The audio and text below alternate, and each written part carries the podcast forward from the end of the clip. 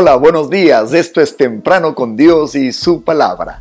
El texto de esta mañana está en Primera de Crónicas capítulo 29 verso 14. Dice así: Porque quién soy yo y quién es mi pueblo para que pudiésemos ofrecer voluntariamente cosas semejantes, pues todo es tuyo y de lo recibido de tu mano te damos.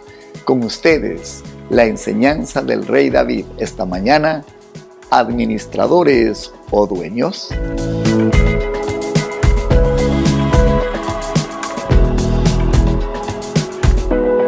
Escuche, todo lo que tenemos en nuestras manos ha sido encargado por Dios. La razón que nos lo dio fue para que lo administremos, no para que lo poseamos. Observe con cuidado la diferencia. Todos nos gusta tener el rol de propietarios. Hmm. Desde niños en la vida tomamos posesión de todo aquello que viene a nuestra mano. A un pequeño niño de dos años no se le escucha claramente lo que trata de decir en sus palabras, pero hay una que se escucha con claridad. ¿Sabe cuál es? Mío. ¿Por qué? Porque Él, como todos nosotros, en el fondo quiere sentirse dueño. A este niño sus posesiones le poseen. Déjeme preguntarle, ¿con usted no pasa un poquito lo mismo? Él está convencido que las cosas le pertenecen y Él va a hacer lo necesario para defenderlas de todo familiar, extraño o cualquiera que quiera pretender meterse en su camino. Pero la verdad es que ese juguete no es de él. En cierta forma le pertenece a usted, que lo pagó, que lo adquirió y que le ha confiado. Hmm.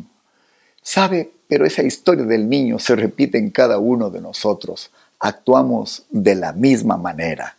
Solemos decir, nuestro empleo, nuestra casa, nuestro auto, nuestra familia, nuestra iglesia. Nos sentimos propietarios de todo lo que está a nuestro alrededor.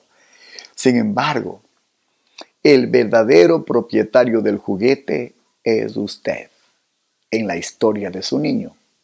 Y el verdadero propietario de las cosas es Dios en la historia de su vida. No olvide eso. Hmm.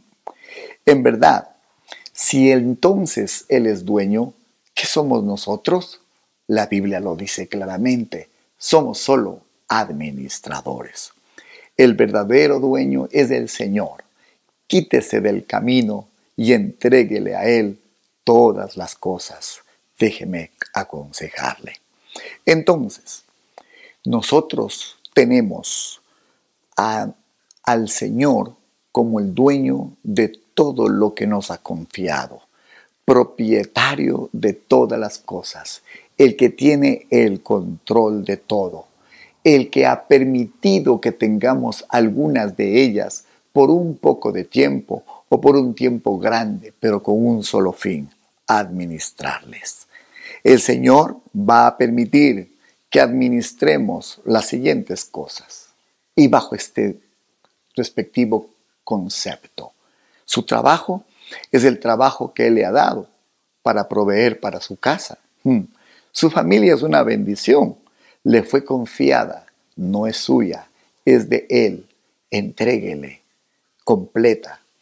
La iglesia que asiste en realidad no es suya, es la casa de Dios y le fue dada para que usted la ame, para que usted la sirva, no se adueñe de su iglesia el lugar de confianza que tiene en su trabajo. Hmm. El Señor le dio a usted porque quizás le ve como un administrador fiel. Su nación es el lugar donde Dios le colocó. Usted debe orar por ella, entregársela en las manos de Dios y trabajar a favor de su país. Pero ¿sabe qué? Entréguele a Él. Esa nación es de Él. Entonces, que no queden dudas. En todo siempre serviremos en calidad de administradores. Hoy mismo entréguele la propiedad a Él. Usted no es propietario. se le permite administrar algunas cosas en un periodo de su vida, otras por largos periodos de su vida. Pero el origen de todo es Dios. Él es el propietario. Usted es solo un servidor.